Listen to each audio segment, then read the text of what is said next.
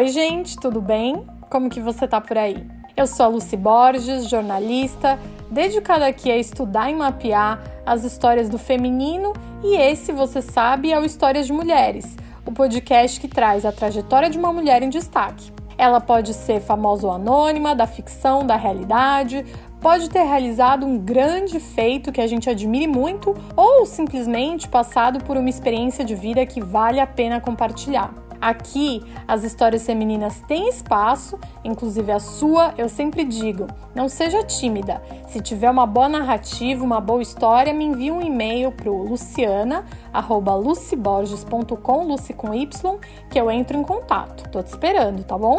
Entramos na reta final, gente, dessa primeira temporada do podcast.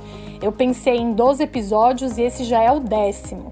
Queria agradecer já de imediato, porque o Histórias de Mulheres está chegando aos 2 mil plays e tudo isso é por causa de você aí que divulga ele para os amigos, que apoia como pode, que me dá rigrã, enfim, que topou entrar nessa comunidade.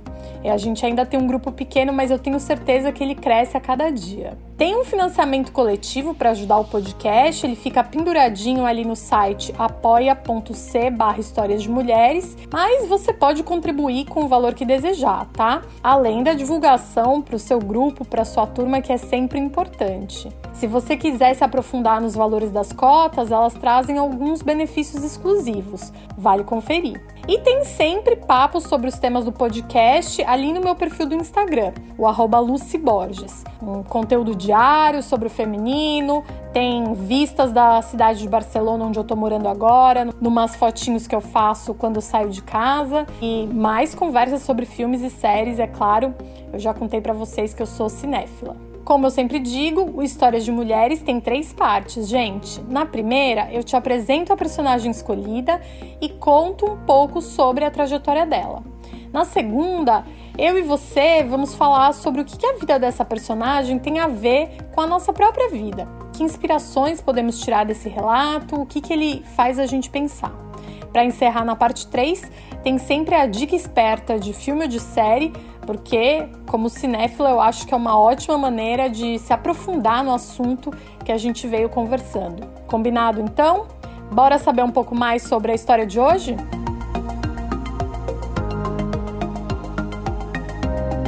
Episódio de hoje: Corpo uma história que é de todas nós.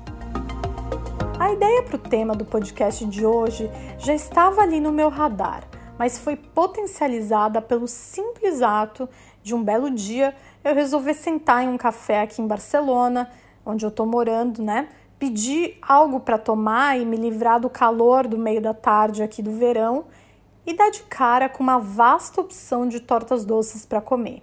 Eu vou contar para você, eu não sou tanto assim da turma do doce, do açúcar, mas as tortas estavam tão lindas que eu não resisti. Pedi um pedaço daquela que tinha sabor limão. Mas antes de dar a primeira mordida, eu me peguei pensando: hum, quanto de exercício eu vou precisar fazer para queimar as calorias dessa torta? Será que se eu trocar o jantar de hoje à noite por uma saladinha mais leve, compensa esse pedaço de doce que eu tô comendo? Quantas calorias será que tem uma torta de limão? Bom, a história continua e eu poderia ter ficado pensando nisso por muito tempo, até que eu tive um estalo percebi que já estava ali há mais ou menos uns dois minutos, segurando a colher na mão, parada, olhando para a torta, pensando se eu deveria ou não comer aquele doce. E claro, me sentindo culpada, tanto por fazer quanto por não fazer, caso eu decidisse devolver a sobremesa para o bar. Olha, não é nenhuma novidade isso que eu tô falando sobre a nossa relação, a relação das mulheres com a comida e com o seu próprio corpo. Eu não estou aqui inventando a roda, mas eu acho que a história da torta é um grande fio condutor para a gente pensar em como nós, mulheres, todos os dias estamos dedicadas a repensar e pensar sobre o que a gente come e sobre a relação da comida com o nosso corpo. Se você der cinco passos para trás nessa cena e olhar ela de longe, você vai ver o quanto ela é absurda. Mas nós nos habituamos a ter essa relação tóxica com a comida por causa de um padrão de beleza absolutamente impossível de se conquistar e que é imposto. Esse padrão ficou normal e logo também ficou normal ter 350 pensamentos a respeito de um prato de comida. O que deveria nos causar estranhamento é quase como algo natural hoje em dia. Pensando nisso, eu até havia separado uma história única aqui para contar, reforçando a trajetória de uma mulher que tivesse sofrido bastante com essa questão da pressão estética, da luta contra um padrão de beleza opressor, da relação muitas vezes tóxica que a gente tem com a comida. Mas ao me deparar com o tanto de mensagens de mulheres que responderam à minha foto do doce nas redes sociais, e sabendo que isso é uma coisa tão comum, eu decidi fazer algo diferente. Quer saber o que foi que eu fiz? Então vem comigo, porque a história de hoje começa mais ou menos assim.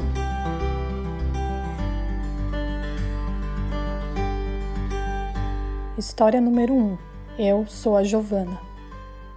Não me lembro de ter vivido um dia sequer desde os meus 16, 17 anos, sem pensar sobre o que eu estava comendo e sobre as consequências disso no meu corpo. Uma das lembranças mais antigas que tenho é que no colegial eu pulava o café da manhã e me munia de chicletes durante todo o horário da aula. A ideia era não sentir fome e comer menos vezes durante o dia. Entrei na faculdade em São Paulo e depois de alguns meses engordei, como quase todo mundo que trabalha e estuda freneticamente. Foi aí que entrou a sibutramina na minha vida. Achava o máximo poder continuar com a minha alimentação, que era completamente errada na época, e tomar o remédio, que me secava em poucos dias. Seus efeitos colaterais, no entanto, são muitos e são fortes. Eu me sentia mais nervosa, tive insônia e fiquei insuportável de se conviver. Foi meu pai que veio até mim e me obrigou a parar com o uso do remédio. Vivi anos controlando a alimentação e não foi diferente para o meu casamento. Afinal, a idealização do corpo de uma noiva é como todos os corpos hoje um corpo magro. Depois de três meses de casada, porém, eu relaxei nas restrições e engordei novamente. Desta vez, Engordei metade do que havia perdido em um ano e meio de dieta. Já deixei de ir a alguns lugares por conta do meu corpo, por me sentir desconfortável em roupas, por saber que iria com amigas muito mais magras do que eu. Hoje, tento não me privar de quase nada, mas é uma luta a cada dia, uma luta comigo mesma. Vivo em busca de mudança de pensamento e mudança da minha relação com a comida e com a bebida, tentando aproveitar o momento sem pensar nas consequências e tentando também me alimentar da forma mais saudável a maior parte dos meus dias. Aos 31 anos, entendi que esteticamente talvez nunca estejamos 100% satisfeitas. Por isso, tenho tentado mudar a forma de me olhar no espelho a cada dia. Mas a busca por essa consciência, essa aceitação e o equilíbrio disso tudo vai viver ainda comigo por alguns anos.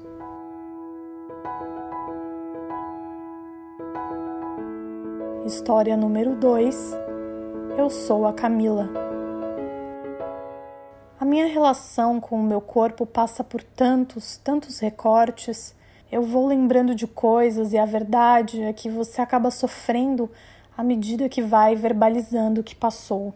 Eu acho que tem uma questão comigo muito forte com a negritude em relação ao meu corpo. Quando eu era mais jovem, essa questão ficou bem evidente na relação de amadurecer rápido demais, crescer rápido demais. Então, quando eu tinha 10 para 11 anos de idade, o meu corpo já estava se formando como o de uma mulher, e com isso vieram vários desencadeamentos. Primeiro, as meninas ao meu redor eram brancas, então elas demoraram um pouco mais para crescer do que eu. Isso já era uma disparidade. Segundo, que é um corpo que começa a ficar sexualizado numa época errada.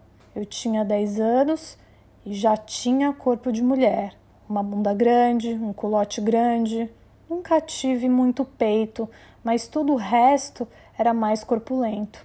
E em terceiro lugar, por esse processo se dar muito rápido, eu demorei para assimilá-lo.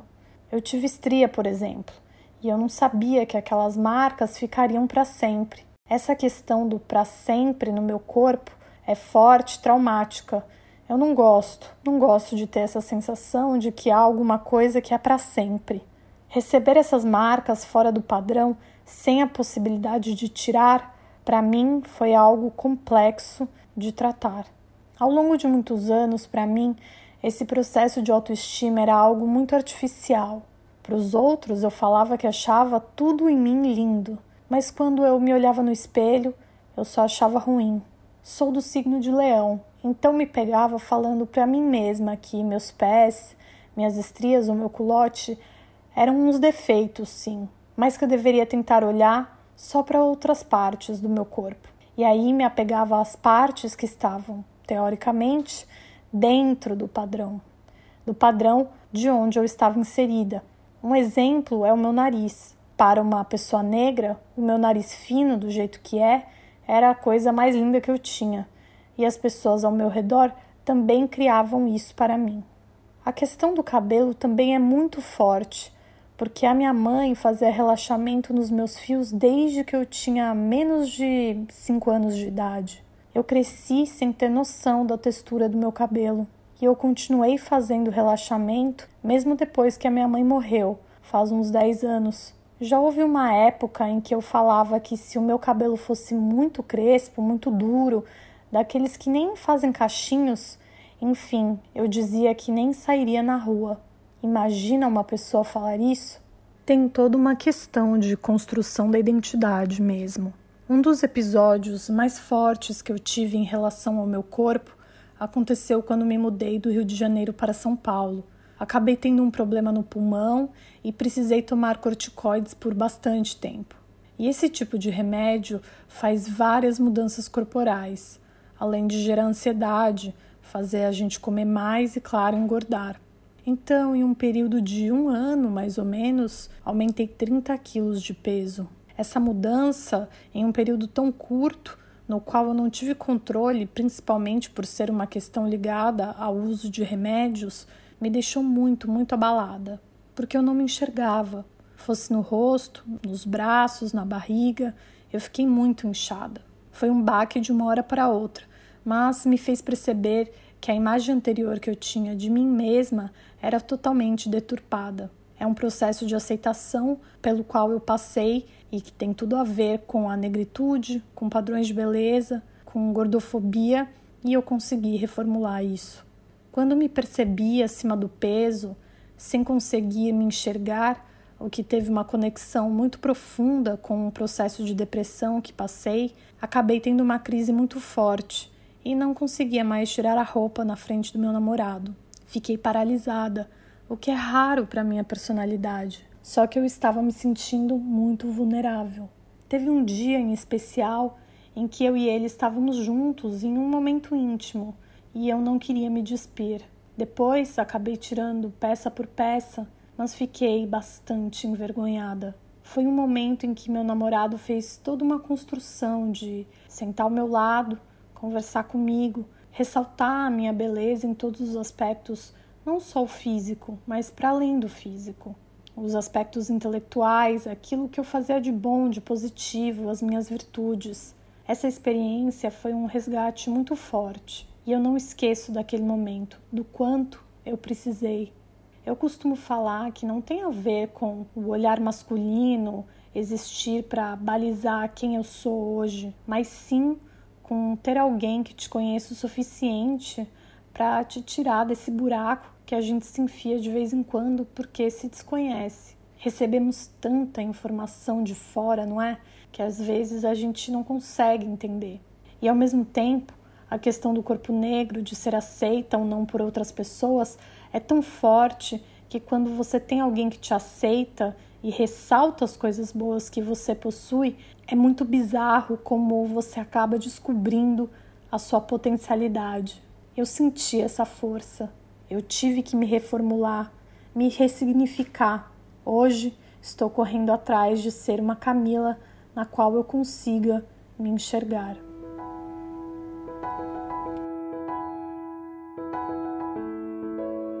História número 3 Eu sou a Melissa. Minha relação com o meu corpo sempre foi complexa e difícil. Nasci e cresci com o estigma da bebê gorduchinha. E eu fui mesmo uma bebê bem rechonchuda. Na pré-adolescência, meu corpo se desenvolveu super rápido. Ganhei coxas, quadril, seios, tudo de uma hora para outra. De repente, peitões. Eram grandes mesmo. De tão pesados, eles também eram um pouco caídos. Isso desde os meus 12 anos de idade. Eu vivia me escondendo, me cobrindo, usava camisetões imensos. Sempre tive vergonha da minha barriga e do tamanho dos meus seios.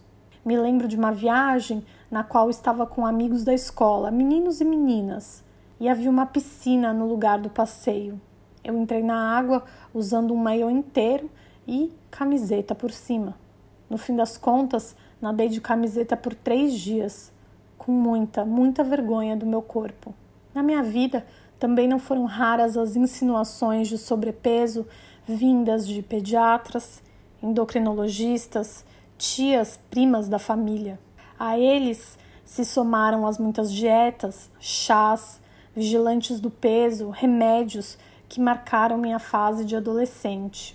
Eu só me via fora do padrão e tinha uma constante necessidade de consertar o meu corpo. Emagrecer, emagrecer, emagrecer. Eu parei de usar biquíni aos 9 anos de idade e só voltei a colocar um de novo depois dos 18.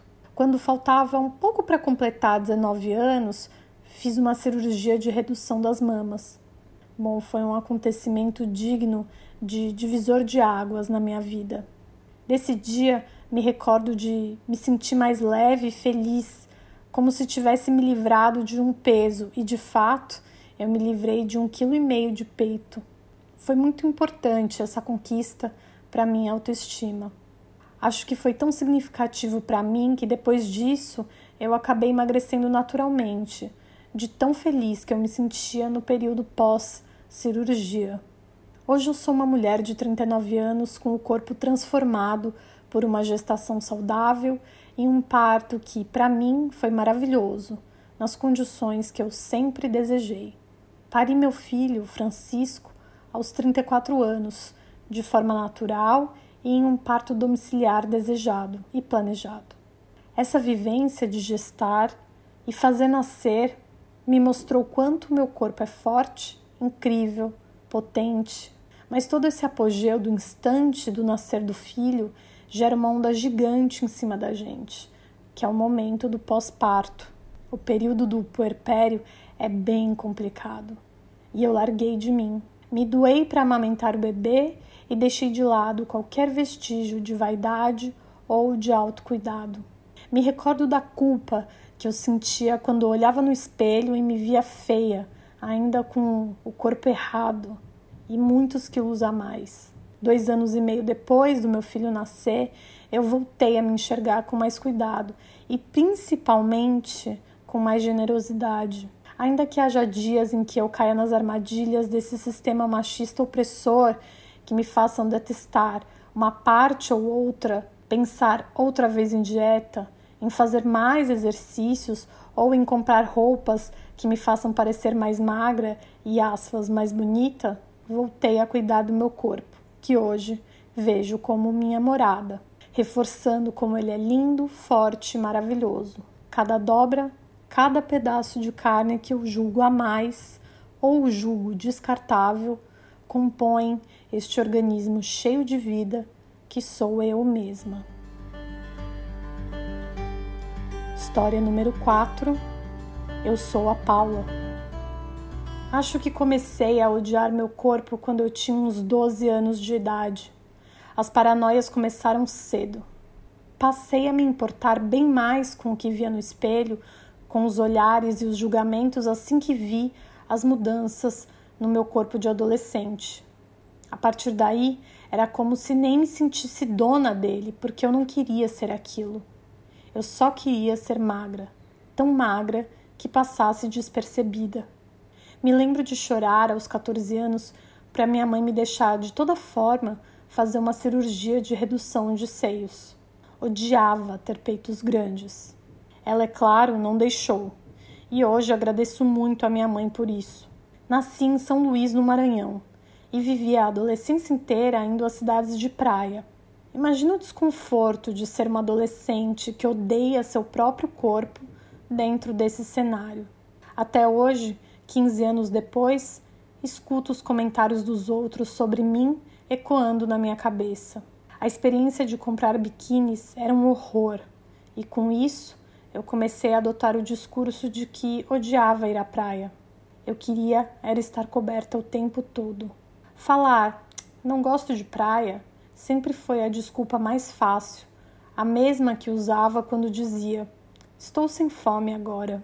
Costumo pensar que estive muito perto de desenvolver distúrbios alimentares, mas não me afundei ali. A pior parte foi quando fiz um intercâmbio para os Estados Unidos aos 16 anos. Lá, eu cheguei a tomar laxantes, seguindo a dica de uma amiga, porque eu tinha muito medo de engordar a cada coisa que eu comia. Eu vivia no esquema das dietas restritivas, que, claro, viravam compulsões. Eu passei mal com o uso do laxante e não quis continuar. Esse preço era alto demais para mim. Mas ter chegado a esse ponto já diz muito. Sinto que as mulheres carregam a cruz do corpo perfeito para sempre. Esse objetivo na vida de uma mulher é o tempo todo reproduzido. As pessoas acham normal falar coisas como: vai casar? Emagrece para o vestido, viu? Vai ter filhos? Cuidado para não engordar tanto. Vai se formar? Tem que estar magra para a festa. Vai viajar? Emagrece que é para poder comer por lá. E assim sucessivamente. Isso tudo se resume em uma frase: não ouse aceitar seu corpo e sinta-se desconfortável com ele o tempo inteiro. Hoje, posso dizer que meu corpo mudou com o tempo e meus hábitos também. Mesmo estando no que se chama padrão pelos outros, sigo passando por meus dias ruins com meu próprio corpo. Não xingo mais ele de forma alguma. Fiz as pazes com a comida há algum tempo e depois de uma adolescência conturbada, consigo ser hoje uma adulta mais racional, entendendo o que meu corpo é de verdade e não como uma foto editada e calculada que ele precisa ser. Se por acaso me olho no espelho e me sinto mal com algo, só consigo pensar em como isso resume a loucura coletiva na qual vivemos. História número 5 Eu sou a Cris. A minha história mais recente em relação ao meu corpo está ligada a uma foto, em especial uma foto que postei numa rede social que tenho. Eu uso meu Instagram para fins profissionais, porém, de vez em quando, coloco algumas vezes fotos pessoais também. Teve um dia esse em questão em que eu fui divulgar um texto sobre um determinado assunto e escolhi uma selfie minha, uma foto diante do espelho que mostrava a roupa que eu estava vestindo. Era uma calça, uma bota, uma blusa, enfim, algo muito comum. Esse post, por um acaso, teve bastante repercussão e uma pessoa, uma mulher aleatória, alguém que eu não conheço, acabou fazendo o seguinte comentário: magra demais. Quando eu li aquilo, tive muito essa sensação de estar exposta ao julgamento dos outros e, ao mesmo tempo, me senti errada de estar ali. Comecei a olhar para a minha própria foto e pensei que talvez essa garota tivesse razão que de fato eu estivesse muito magra, que eu precisava ganhar peso. Também comecei a me questionar se eu estava indiretamente, de alguma forma, fazendo apologia a um padrão de beleza, o que no caso nem era minha ideia e não tinha nada a ver com o post, com o conteúdo que eu estava ali apresentando. Ser magra é o meu biotipo, eu sempre fui assim e tenho muita dificuldade em ganhar peso. Quando eu era adolescente, tinha bastante vergonha do meu corpo, porque na época, ali no começo dos anos 2000, o padrão desejável era aquele da mulher mais gostosona, sabe? Me lembro muito de ver as pessoas comentando sobre as paniquetes, aquelas assistentes de palco do terrível programa Pânico que passava na TV. Elas eram o modelo de beleza a ser seguido por um tempo. Eu nunca tive peitão, bastante bunda, coxa grossa. Eu fui aquela pré-adolescente que usava duas calças, uma por cima da outra, porque tinha perna fina. Demorei anos para usar shorts curtos ou saias, porque morria de vergonha das minhas pernas. Nem blusa regata eu usava. Mas o padrão de beleza acabou mudando novamente e agora, por acaso, eu estou me encaixando mais nesse padrão atual. Ele está mais próximo do biotipo que eu tenho desde que nasci. Fico pensando nessas duas experiências que tive em fases distintas da minha vida e posso dizer que para mim é sempre muito ruim me sentir à mercê dos comentários dos outros por causa da minha aparência, me sentir julgada por causa do meu corpo. Isso em uma foto, uma coisa simples, na qual eu estava vestida e mesmo assim me gerou muito desconforto. É tão difícil para mim falar sobre esse assunto que a minha voz até muda de tom, por trazer à tona toda essa sensação de julgamento. Esse é o meu corpo. Eu não consigo mudá-lo. Bom, gente, poderíamos ficar aqui horas e horas, né, falando com mais depoimentos que eu recebi vários, inclusive, os quais só mostram como são longos os anos nos quais a pressão dos padrões de beleza sobre a gente afeta em muitos graus a nossa vida.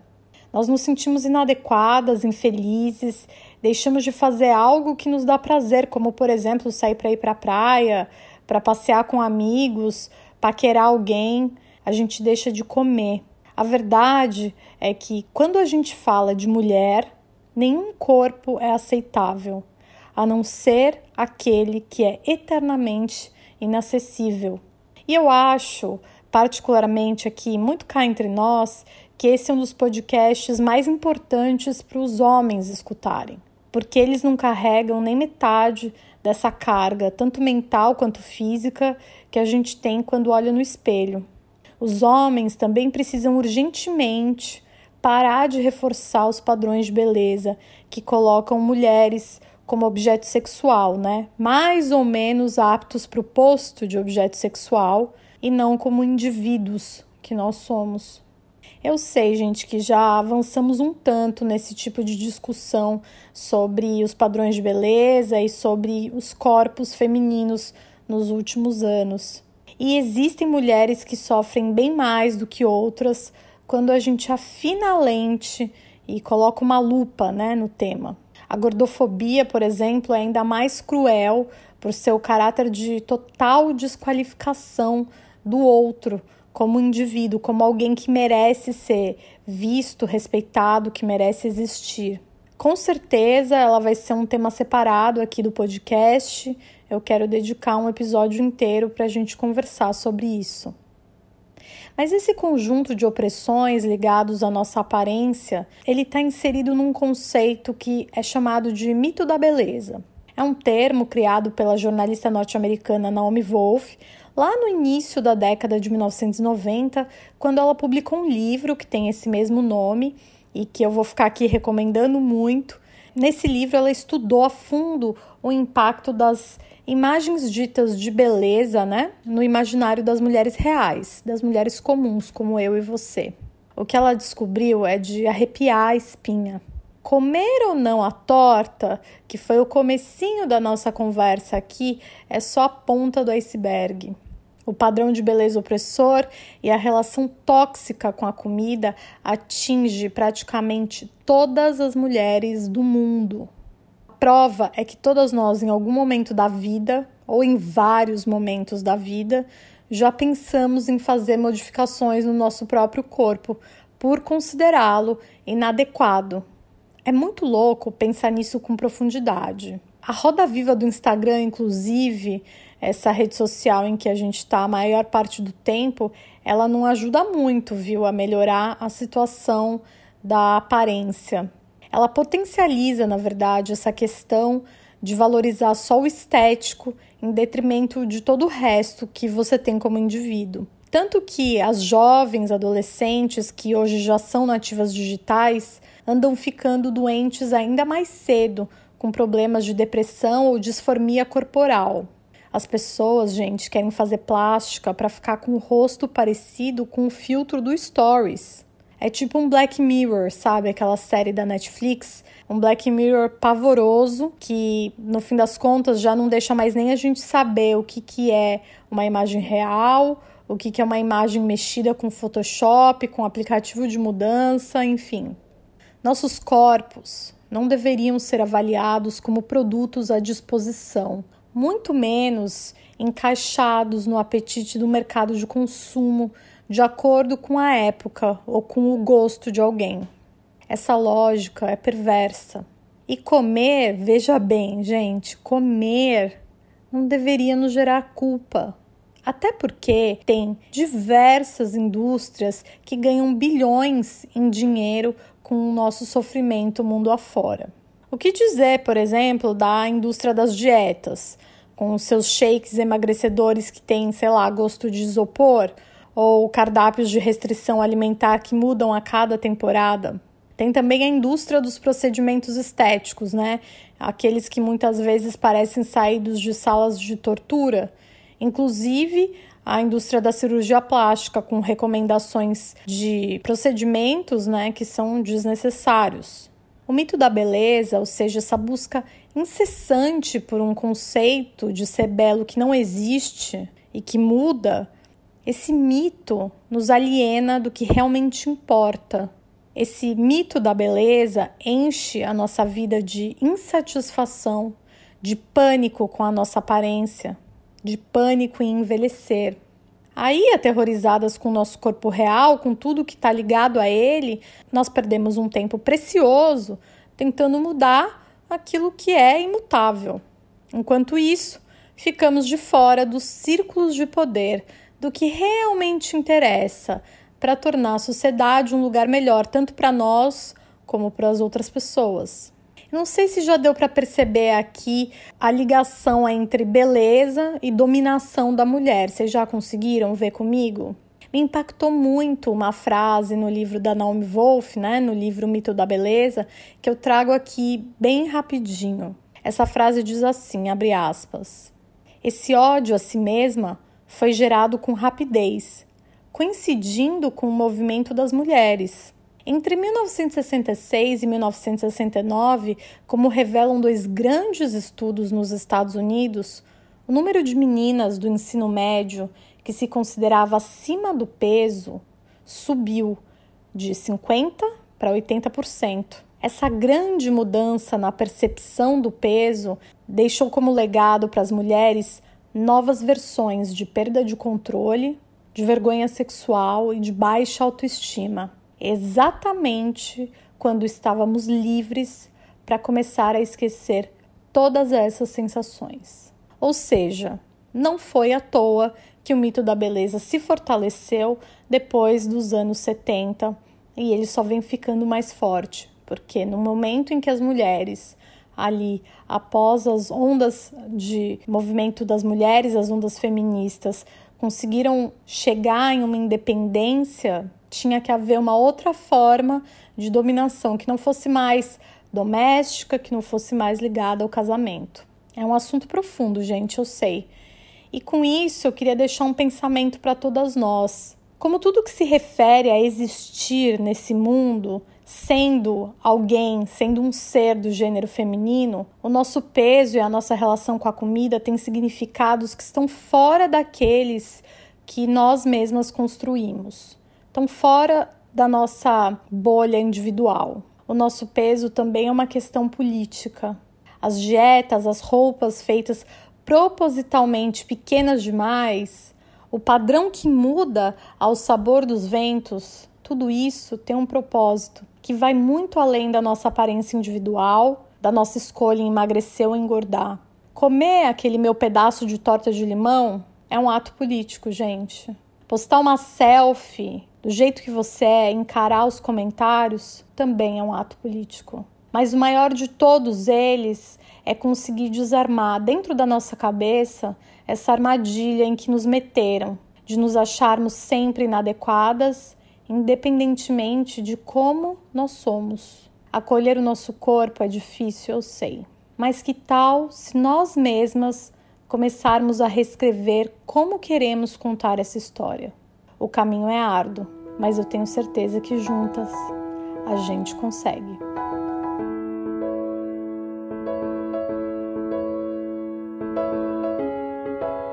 Chegou então a hora de dar aquela dica de filme ou série. E como eu falei muito nesse podcast hoje, gente, eu vou deixar umas sugestões bem rapidinhas para você não desistir de mim e até o final do programa, combinado?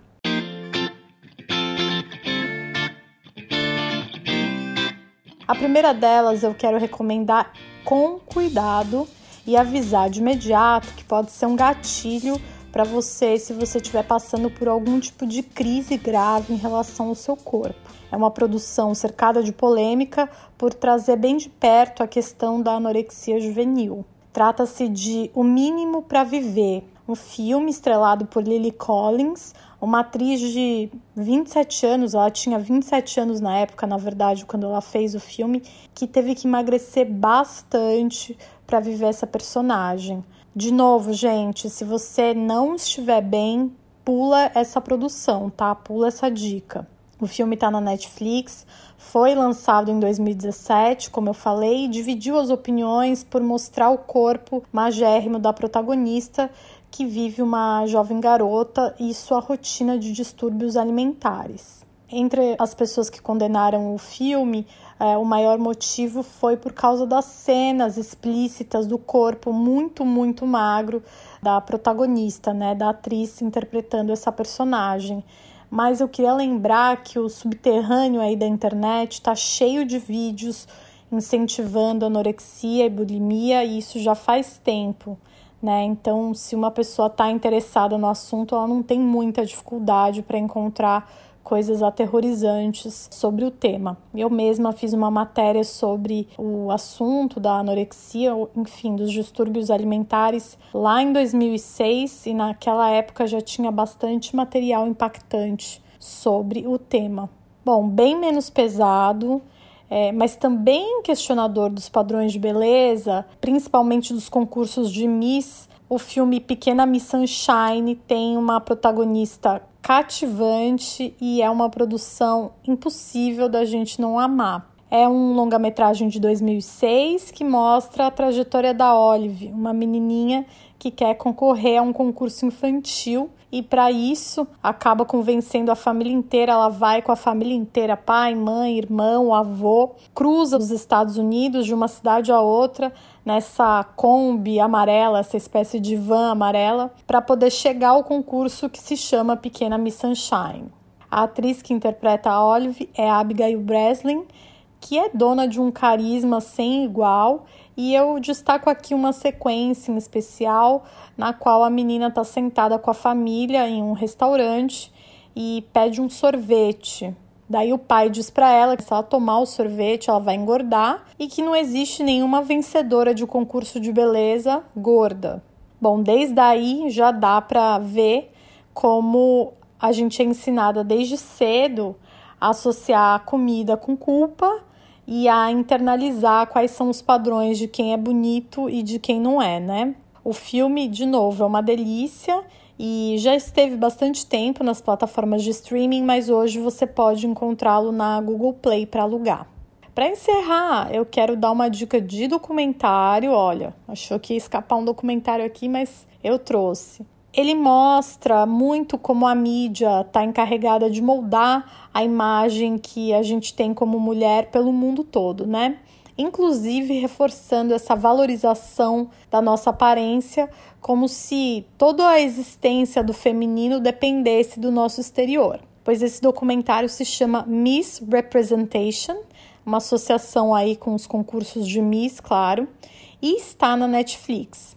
Apesar dele ser de 2011 e as redes sociais terem ganhado muito mais importância de lá para cá, o documentário foca bastante, na verdade, em televisão, revista, programas de TV, né, de todo tipo, enfim. Não traz tanto essa questão da rede social, mas ela está presente. Ele mostra como a cultura nos Estados Unidos que ainda é a nossa potência hegemônica quando se trata de indústria cultural aqui no Ocidente, como essa cultura é construída de uma maneira muito pejorativa para a mulher. A produção é curtinha, tem uma hora e meia, e dialoga muito com os estudos da Naomi Wolf no livro Mito da Beleza, para trazer o papel da mídia e dos meios de comunicação em construir e reforçar esses padrões de beleza e também padrões de comportamento que uh, nos colocam em caixinhas absolutamente difíceis de se viver, de se conviver, que não nos valorizam como ser humano, como indivíduo.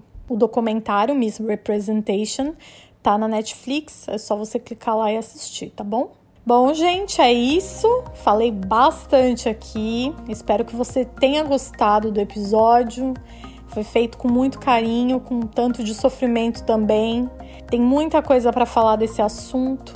E eu vou ficando por aqui, não sem antes agradecer aos meus assinantes queridos e perfeitos: Cássia Castro, Daniela Vieira, Débora Alves, Edson Borges e Jaqueline Trindade. Semana que vem tem mais. Um beijo, boa noite e boa sorte.